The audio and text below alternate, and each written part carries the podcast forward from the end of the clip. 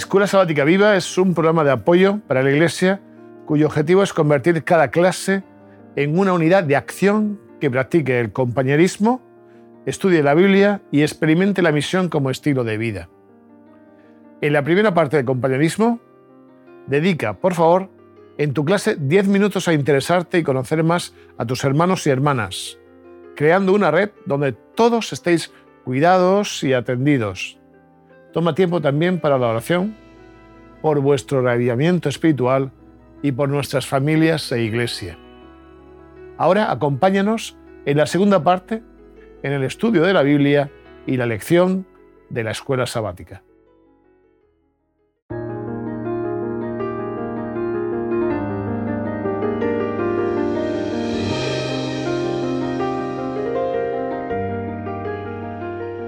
Bueno, volvemos a vernos. ¿Qué tal? ¿Cómo habéis estado? ¿Bien? ¿Sí? ¿Todo bien, Eric? Todo bien. Bueno. ¿Y Víctor, bien? Yo bien, yo bien. Como siempre, no me quejo. No me quejo lo suficiente, ¿no? O sea, eh, dejarte más. Vamos a ver, vamos a hablar de adoración. Esta semana, muy vinculado con, con temas. Es muy interesante porque tenemos dos libros en los que hay mucha oración, hay mucho ayuno, que a nosotros nos sorprende, pero hay mucho ayuno, hay mucha adoración en, en síntesis en muchos de los sentidos, hay mucha música, mucho encuentro, mucha gran asamblea. Y entonces creo que es momento de hablar de un tema que es candente, que es necesario, sobre todo que completamos los, principios sobre esto. ¿no? Como siempre, vamos a enmarcarnos históricamente como visión de la época. Erika, oriéntanos en este sentido. Sí, la adoración en, en las religiones de la época, los diferentes ritos y demás, más o menos eh, suelen, tener un par de características comunes. ¿vale? Eh, evidentemente, cada culto y cada rito va a tener sus, sus características específicas, pero luego hay algunas características que son comunes. Una de ellas fue la que hablamos, eh, no sé si fue hace dos o tres semanas, sobre la purificación. ¿no? Hablábamos que el tema de la purificación era algo que era común y que se tenía mucho cuidado y cómo se diferenciaba entre la purificación como necesidad para, para, comunicarse con el Dios en diferencia con la forma en la que se utilizaba en el, en, el, judaísmo, que era una especie de respeto hacia Dios y demás. ¿vale? Una otra de las características que son comunes a la mayoría de las, de las religiones de esta época es la creencia en, la, en el poder de las palabras.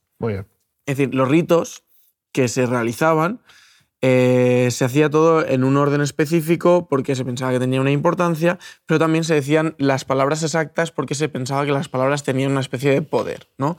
Había palabras mágicas eh, que eran capaces de generar diferentes, eh, diferentes consecuencias, entre otras cosas, sobre todo, abrir canales de comunicación con los dioses, ¿vale? Había momentos en los que cultos que consideraban que los dioses estaban alejados o que había dioses dormidos y que había que utilizar eh, diferentes palabras para llamar su atención o para despertarlos. ¿no?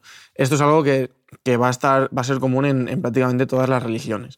Y eh, sobre todo también tenían mucho cuidado de decir las palabras adecuadas, porque claro, si las palabras tienen poder, no siempre el poder es positivo, muchas veces el poder era negativo, también.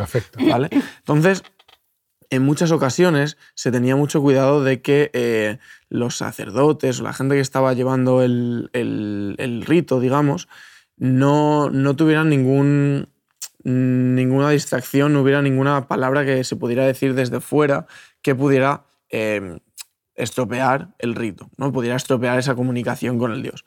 Por eso muchas veces, eh, cuando se iniciaban estos ritos, ya fuera cualquier tipo de sacrificio o ortorrito, se pedía a los asistentes que guardaran silencio. Y además se tomaban, en muchas, en muchas ocasiones se tomaban dos precauciones. La primera es que se eh, tocaba música o se hacía ruido para evitar que eh, ninguna palabra dicha por la gente o algo así pudiera estropear el rito. Y como segundo, eh, en muchas ocasiones los sacerdotes solían llevar la cabeza tapada para que no pudieran escuchar nada de lo que venía de fuera. Entonces, claro, si nosotros eh, vemos esto en contexto y lo comparamos con el momento eh, que habla la escuela sabática de, la lectura, de, la ley, de la adoración en voz, en voz alta, de siempre el compartir, nos damos cuenta de que estamos en un contexto en el que la población entiende la importancia de, de expresar esta adoración en público, ¿no? de, que, de, que no sea, de que no sea solo eh, un decreto o algo que se escriba de se tiene que hacer esto, esto y esto porque la ley lo dice. Y dice, no, es importante el verbalizarlo, el que la gente lo pueda escuchar, porque en teoría estas, estas palabras son más poderosas. Hemos de entender una cosa eh, con relación al Antiguo Testamento, que nuestra cultura es, más difícil en ocasiones. Nosotros somos culturas donde el individuo es muy importante, ¿vale? Pero la cultura semita es una cultura gregaria, es una cultura colectiva. O sea, ellos tienen, a veces es más importante al grupo al que perteneces, a la familia a la que perteneces, a la identidad con ese grupo de familia, en los actos públicos a formar parte de ese grupo, que nosotros que somos más dados a la individualidad, al cuestionamiento, a yo pienso, a, en lugar de al piensa mi grupo, mi colectividad. Por eso lo que tú decías, ese, ese acto de juntos, en conjunto, formar parte de, de, un proceso, de un rito en adoración, ¿no? Tiene sus elementos positivos y negativos, que, que quizás nosotros somos demasiado poco gregarios, o sea, demasiado poco colectivos en este sentido, y ellos a lo mejor eran excesivamente, ¿no? Pero eso es interesante. Sí, tenía, tiene el, el problema que tenían aquel entonces era que al final eh, no era nada democrático, ¿no? Podemos decir, al final la, la, forma en la que se, se, llevaban a cabo las cosas siempre venía marcada por lo que los dirigentes eh, religiosos, en este caso, decidían. Y, y, eso había momentos, como se ha visto o como se va a ver en, en el caso del, del, lapsus en el que Nehemías se vuelve a, a Persia, en el que puede ser negativo, ¿no? Porque si esta gente está corrompida y demás, pero sí que es verdad. Se mira mucho hacia arriba, el de arriba se equivoca y los demás se equivocan también. Que va a pasar con Sambalat, con, con toda esta gente de los Tobiadas y toda esta gente que está en la zona. ¿no? Exacto. Nosotros, siguiendo un poco más a, lo que viene a ser el presente de, la iglesia, tenemos la ventaja de que no están así, ¿no? De, que, de que intentamos, dentro de lo que cabe, ¿no? porque sí, simplemente, o sea, siempre los dirigentes al final van a decidir, pero se intenta llegar a un consenso. ¿no? Y ahí, yo creo que hay, que hay momentos en el que hay actuaciones dentro de la iglesia, sobre todo en el tema ritual, ¿vale? que es en lo que estamos ahora, que, que tenemos la posibilidad de llegar a consensos. Porque, como decimos, eh, a diferencia de los otros cultos, el rito, tenemos la, ventaja en, nuestra creencia, es que el rito no es necesario para comunicarse con el Dios. Es decir, no porque nosotros eh, hagamos la doxología de una manera o la entrada a la iglesia de una manera o porque se canten unos himnos o otros, vamos a poder comunicarnos con Dios o no. Esto que te dice es muy importante y me va a permitir hacer una aclaración eh, de términos que a veces nosotros confundimos. Yo esto lo explico mucho en clase. Nuestra religión no es una religión sagrada, es una religión santa. Voy a explicar la diferencia. Sagrado tiene una implicación, ya sé que hay mucha gente que lo usa de manera distinta y se estará escandalizando en este momento, pero bueno, que reflexione sobre ello. Sagrado tiene una, implicación mágica.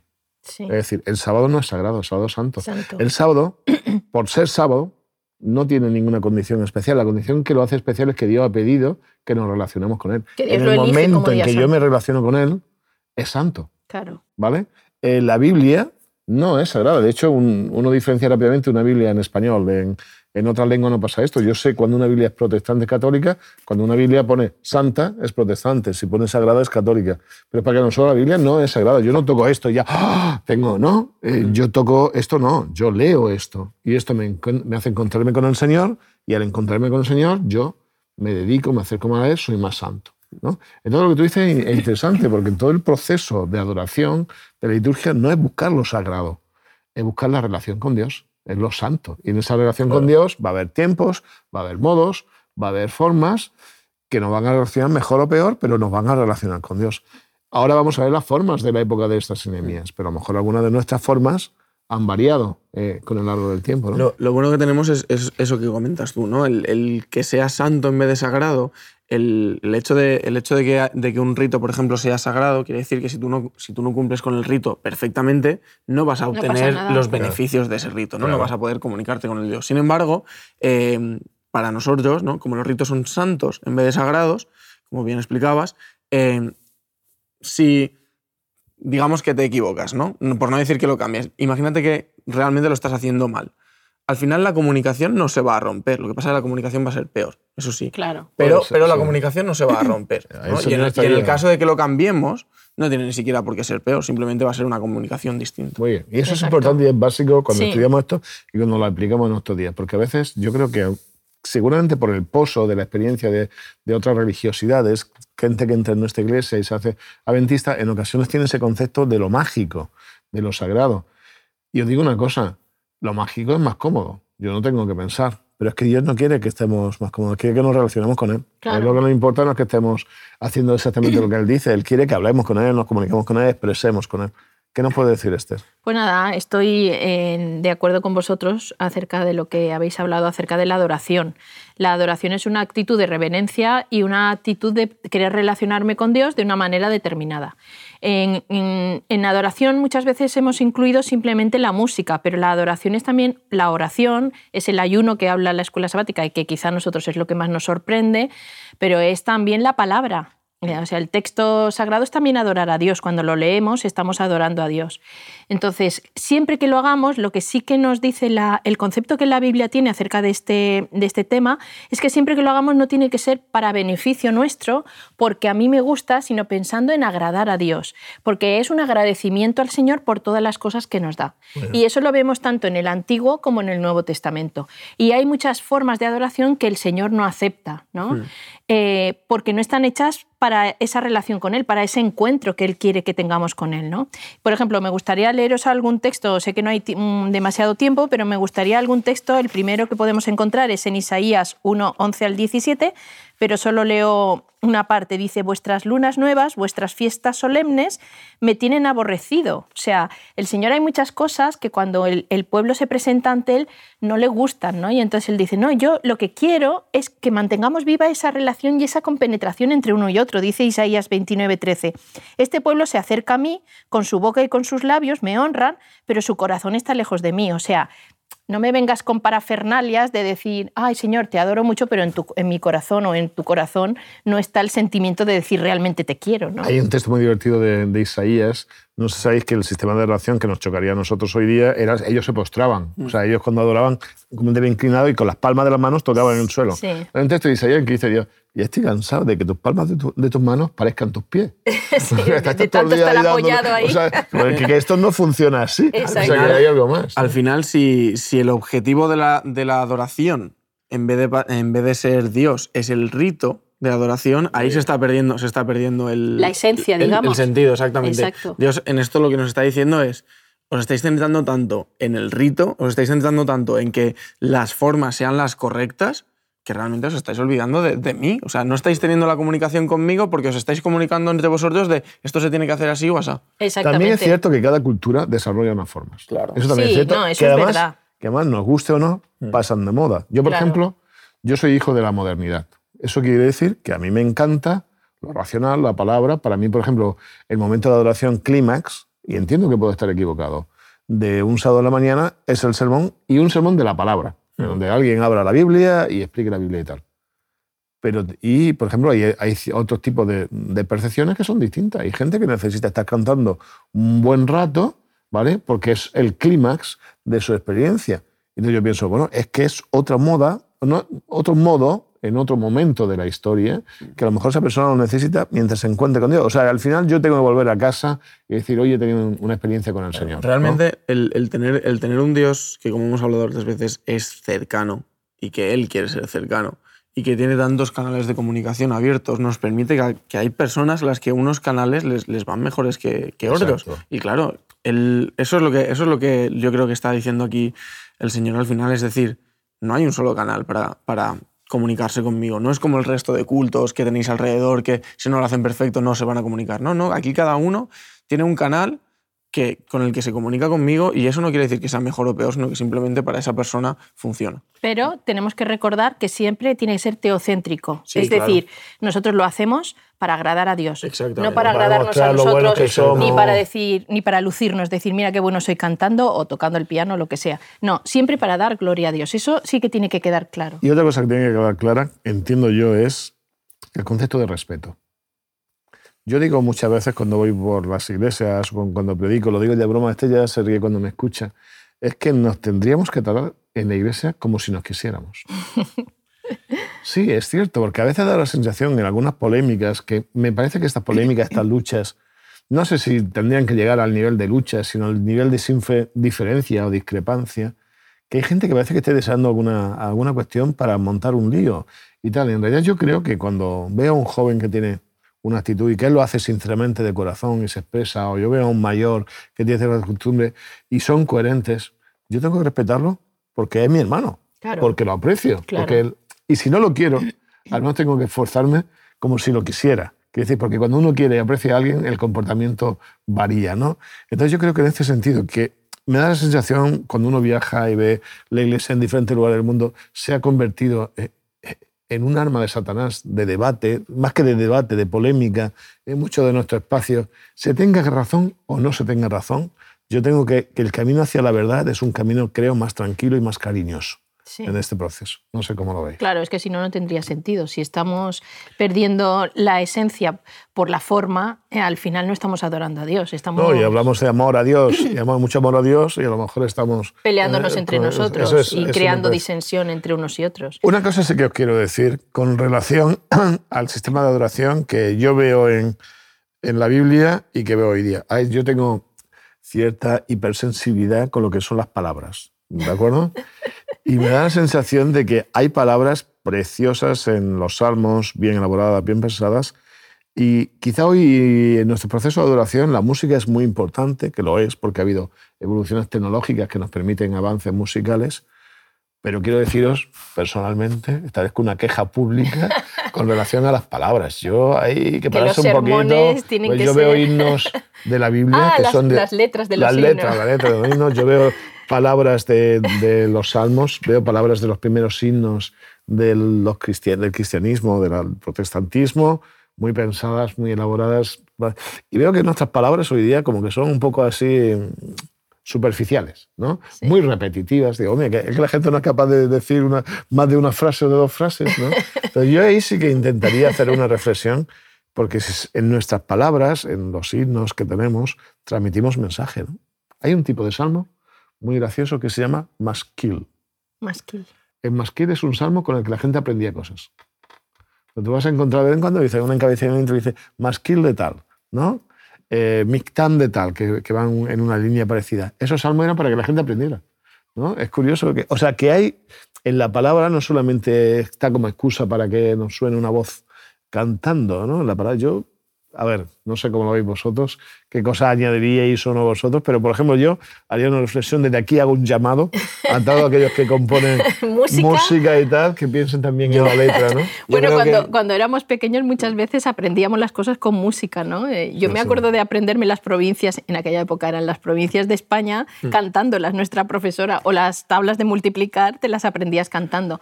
Quiero decir que tiene sentido, ¿no? Que si le pusiésemos más fundamento a las letras, eh, aparte de la música, pues aprender, la gente aprendería mucho más, porque es más fácil. En este sentido, eh, igual es un, es un rebote, ¿no? Porque sí que, sí que veo, sí que veo igual, yo soy de una generación distinta a la tuya, ¿vale? Y, yo sí que veo, a veces en, entiendo lo de, lo de, la superficialidad de algunas letras de ahora, que yo también lo veo.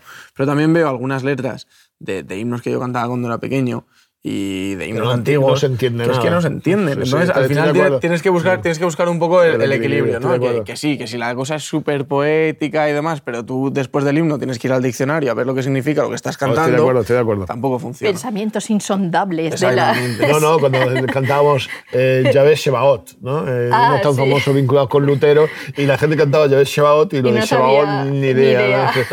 hay, que, buscar... Es, el al final, al final es todo. Si, si lo, que, lo que tú estás buscando es que haces un, himno que es tan bonito que la gente dice, uy, qué bien escribe este chico, estás perdiendo el sentido. Si al final, si al final escribes un himno que es tan superficial que incluso pierdes un poco el respeto, estás perdiendo el sentido también. Tenemos que buscar un poco... Es un proceso de comunicación equilibrado, ¿no? No, estoy contigo, estoy de acuerdo. De hecho, hay, yo me río de algunas expresiones que hay, pero que, pero que la usamos nosotros Pero, y esto, esto se traslada a todo lo que tiene que ver con la palabra. Es decir, cuando hablamos de himnos, hablamos lo mismo de sermones, ¿no? El, el, sermón, que, que, es, que, que al final la gente no puede sacar nada porque es tan tan profundo, tan denso que, que, la mayoría de la gente no lo entiende, o el sermón que al final terminas el sermón y dices, sí, pues ha estado entretenido, pero, pero que me llevo yo. ¿no? Hay, que, hay que buscar siempre el sentido.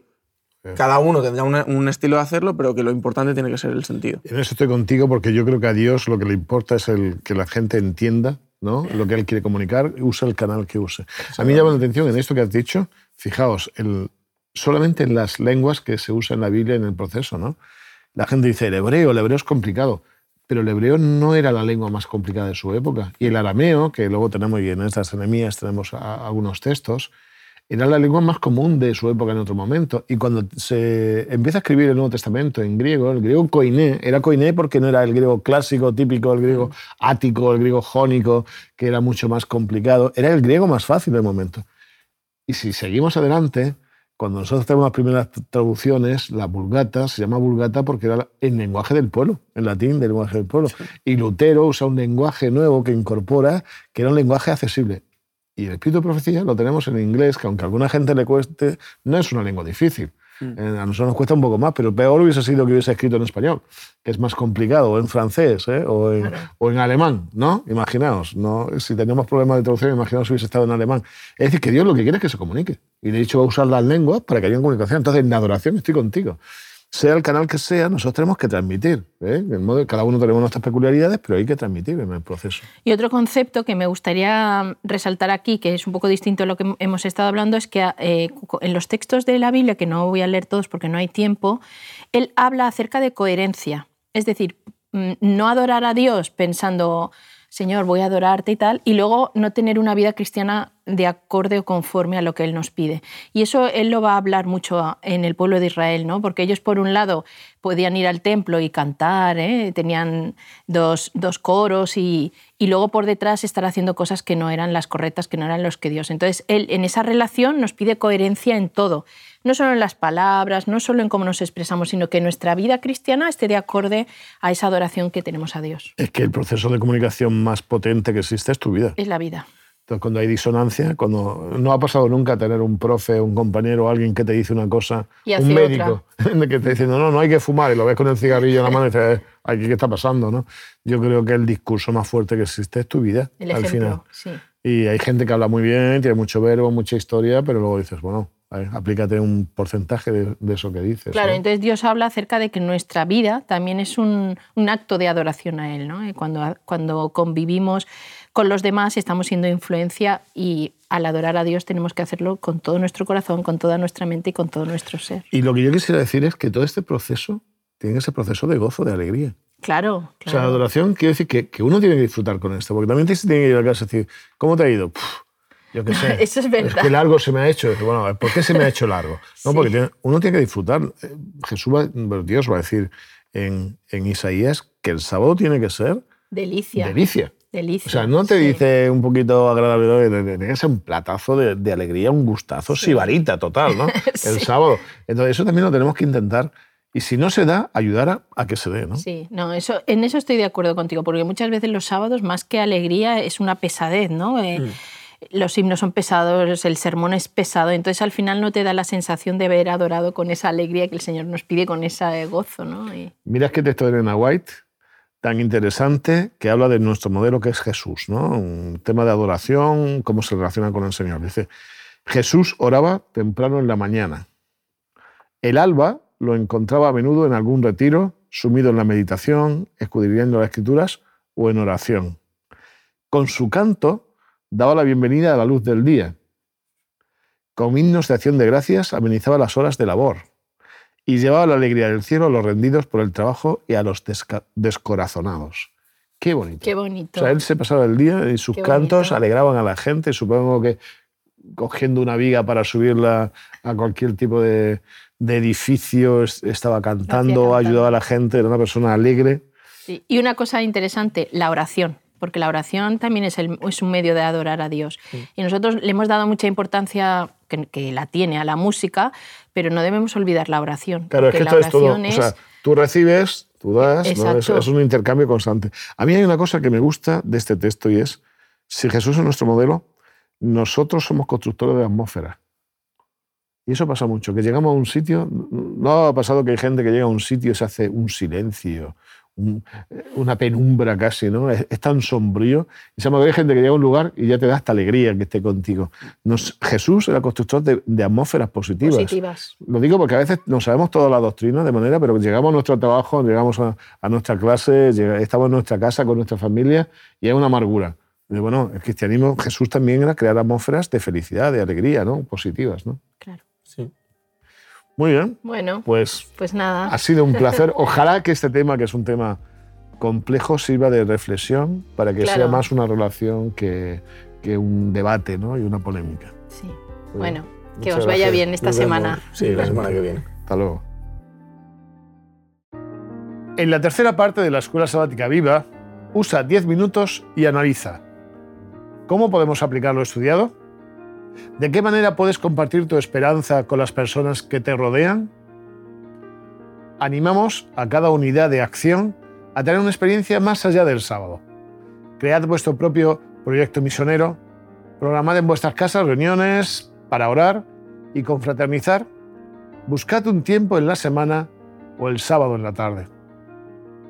Muchas gracias por acompañarnos hasta aquí y querer que tu escuela sabática sea un proyecto lleno de vida. Nos vemos la semana que viene.